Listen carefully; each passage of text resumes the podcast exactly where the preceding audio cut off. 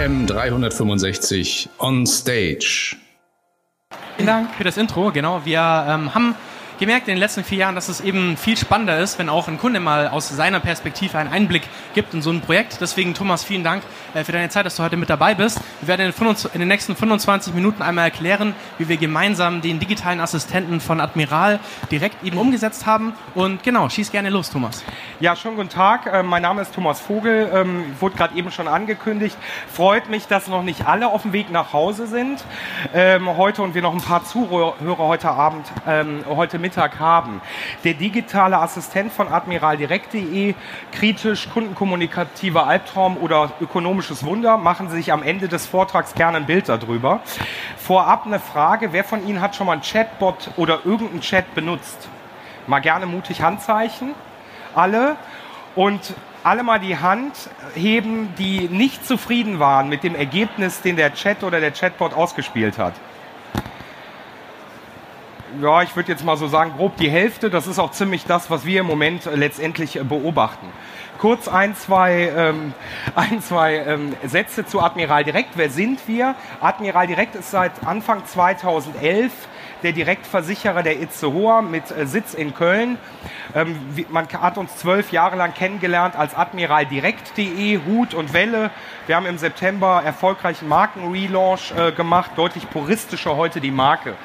Wir ähm, sind derzeit ausschließlich im Bereich der Kfz-Versicherungen unterwegs, ähm, haben 220.000 ähm, versicherte Fahrzeuge im Bestand. Wir sind zwar ein Direktversicherer, aber trotzdem kann man uns erfühlen und erleben. Wir sitzen äh, in äh, Köln. Wie machen wir Vertrieb? Wir machen Vertrieb über das Internet, Vergleichsportale, übers Telefon und seit neuestem mit ausgesuchten Maklerpools. Ähm, unser Firmensitz ist in Köln. Unser Service ist digital und auch persönlich. Warum digital und persönlich? Weil wir wissen oder gelernt haben, manche Themen kann man digital nicht beantworten. Da braucht es Empathie, da braucht es einen Mitarbeiter am Telefon. Unsere Firmen-DNA ist äh, kostenbewusst und bodenständig. Ähm, in welchem Marktumfeld bewegen wir uns? Wir bewegen uns in einem Marktumfeld, wo Kostenreduktion eigentlich das A und O ist.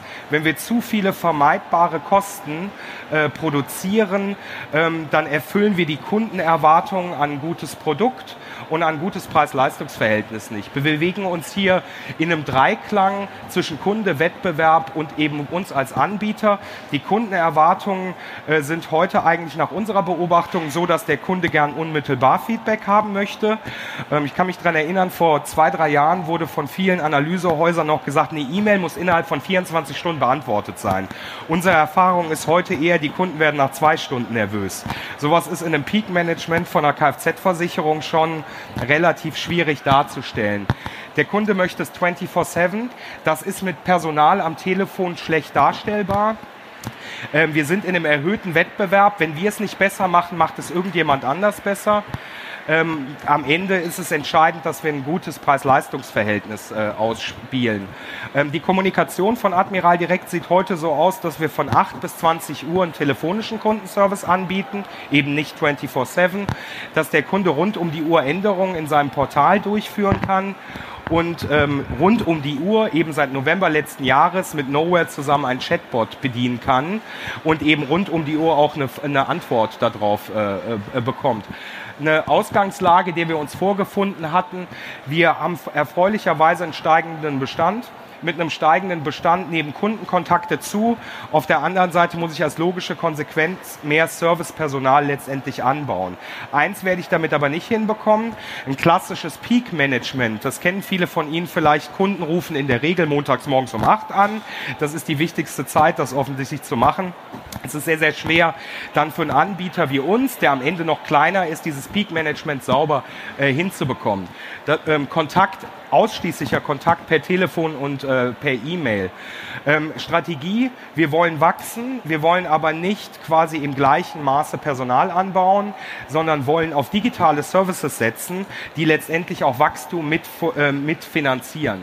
Wir wollen dadurch eine verbesserte Erreichbarkeit im vierten Quartal sicherstellen. Wenn der Chatbot für uns Anrufe abnimmt, dann ist es letztendlich gut für den Kunden, der zwingend mit uns telefonisch sprechen möchte. Darauf hat er ja auch ein Anrecht. Kontakte per Telefon und E-Mail letztendlich äh, reduzieren. Ähm, die Ausgangslage vorher zeitlich limitiert, ähm, wann wir eben für den Kunden telefonisch da sein äh, können. Der Service ist teuer am Telefon, damit auch teilweise schlecht skalierbar. Recruiting schwierig und die Kundenerwartungen werden letztendlich nicht ausreichend äh, erfüllt. Als wir uns die Frage gestellt haben, wie wir das lösen wollen, haben wir irgendwann uns mal angeguckt, weswegen rufen Kunden uns wirklich an. Also nicht, was drückt der Kunde an der IVR, ob er jetzt einen Abschluss machen möchte. Ja, super. So, ich hoffe, jetzt ist es besser.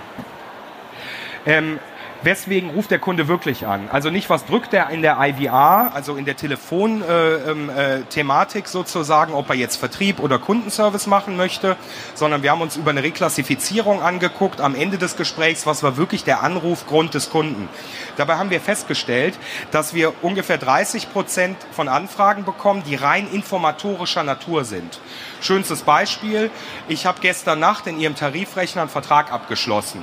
Habe ich denn meine Police schon? Die Antwort ist, ja, wir haben Ihnen heute Nacht dazu eine E-Mail geschrieben, Sie können das im Kundenportal abrufen.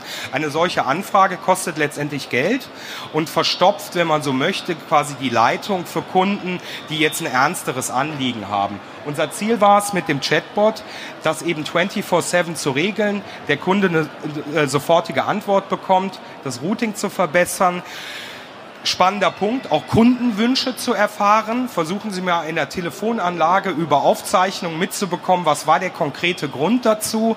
Heute können wir uns Realtime nach einem Chat, einer Chat-Anfrage angucken, um was es ging es wirklich. Was bewegt derzeit die Kunden und dafür eben richtige Antworten letztendlich auch äh, bringen. Das steigert die Kundenzufriedenheit, die Belegschaft ist zufriedener. Ein Versicherungskaufmann, ein Ausgebildeter, möchte nicht 80 Mal am Tag ans Telefon gehen, um Lappalienfragen zu beantworten, sondern möchte letztendlich das, was er gelernt hat, auch hochwertig qualitative, äh, qualitative Beratung machen und Fragen beantworten. Wesentlicher Punkt für uns, was für uns wichtig war, bis vor zwei Jahren haben wir künstliche Intelligenz immer nur so zur Kenntnis genommen. Ja, die gibt's also ich bin kein Wirtschaftsinformatiker. Für mich war es dann schwer, in das Thema künstliche Intelligenz reinzukommen.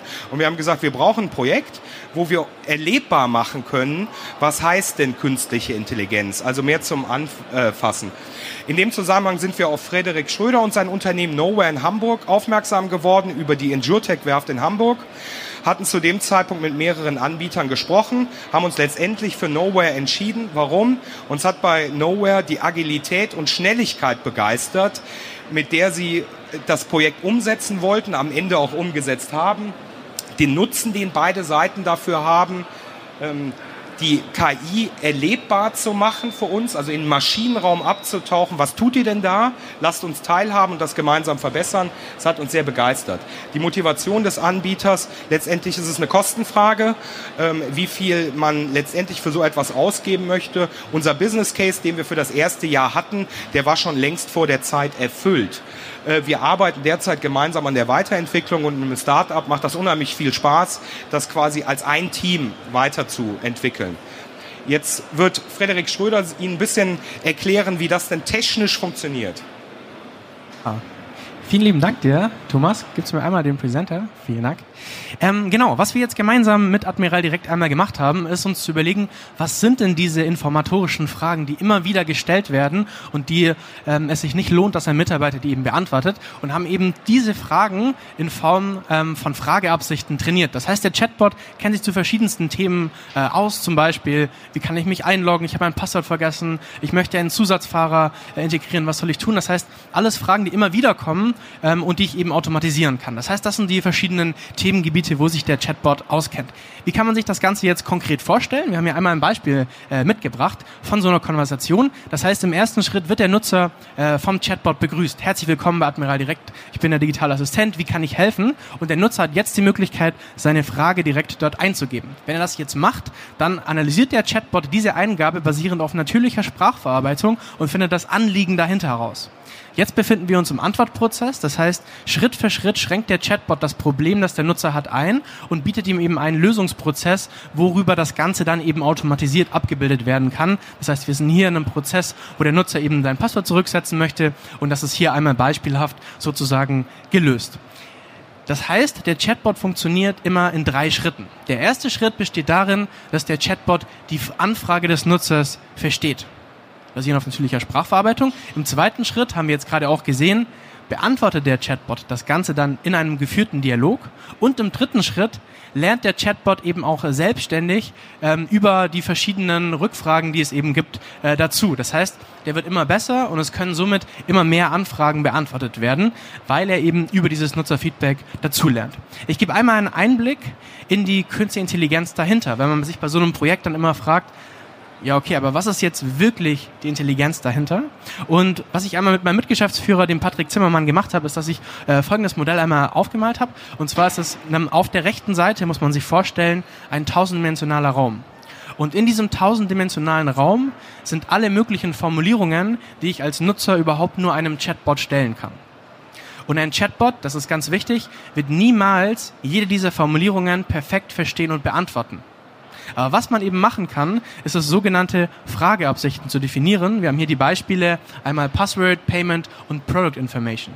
Und diese Frageabsichten, die werden jetzt mit ganz vielen Beispielsätzen angereichert. Im Durchschnitt sind das 100 pro Frageabsicht, worüber dann eben diese Wolke, die in diesem tausenddimensionalen Raum schwebt, angereichert wird und eben immer schärfer in ihrer Form wird und eben eine bestimmte Position in diesem äh, tausenddimensionalen Raum hat. Das heißt, Beispiel wäre die Frageabsicht Password, die würde jetzt trainiert werden mit, wie kann ich mich einloggen, was soll ich tun, ich habe meine Zugangsdaten vergessen, ich möchte mein Passwort zurücksetzen und so weiter. Und darüber wird die sozusagen immer reichhaltiger und hat eben einen bestimmten Ort in diesem Raum.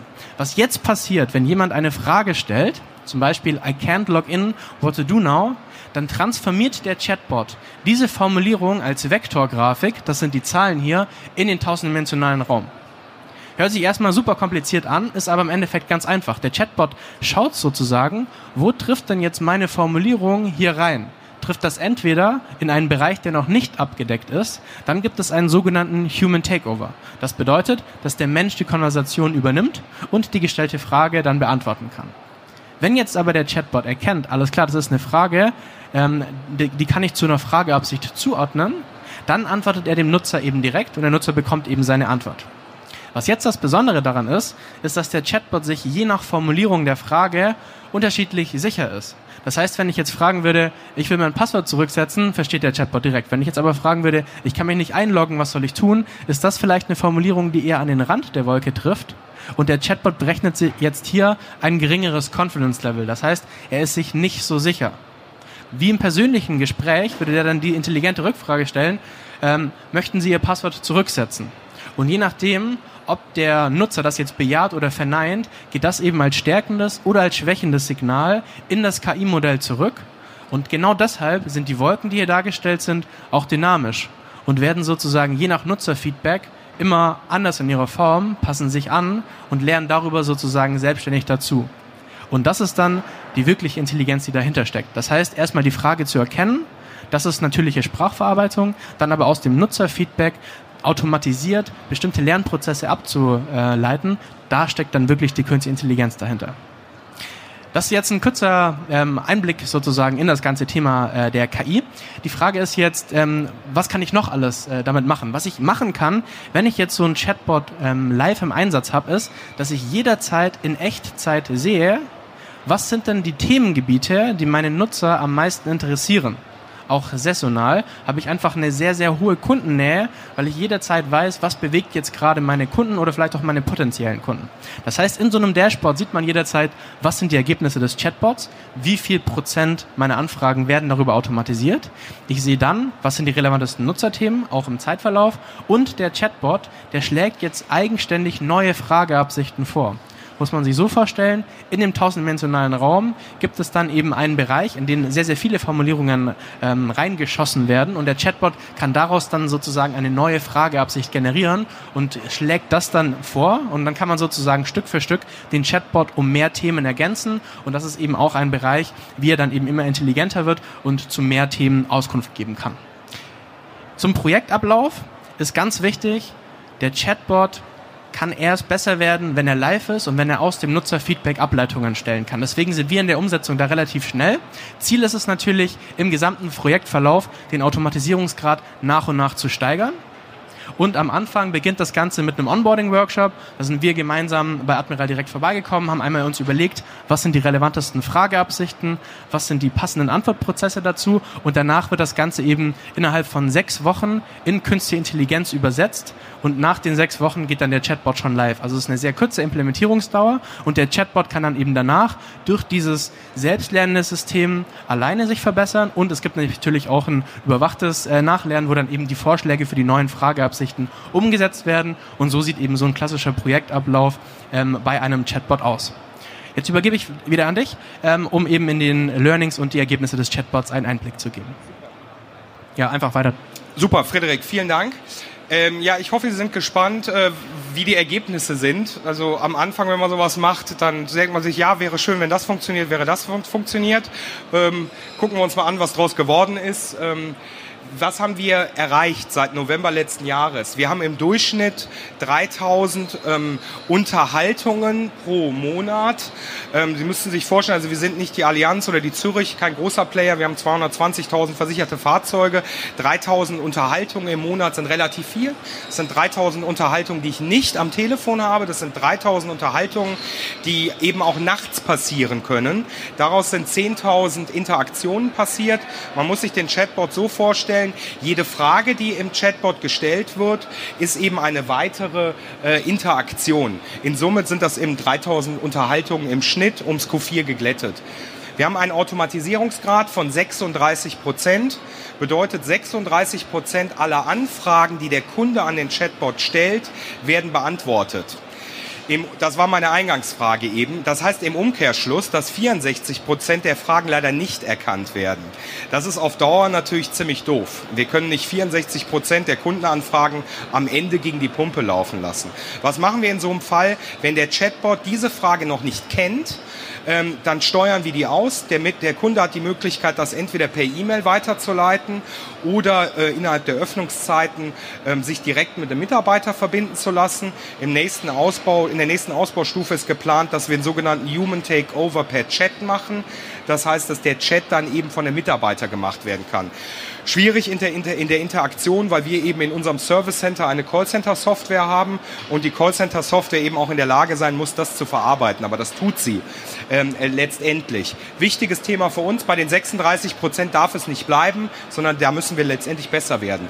Erkennt der Chatbot die Frage, dann antwortet er in 77 Prozent der Fällen korrekt. Das ist schon ein ganz ordentliches Ergebnis, was wir aber auch weiter, ähm, weiter ähm, äh, verbessern wollen.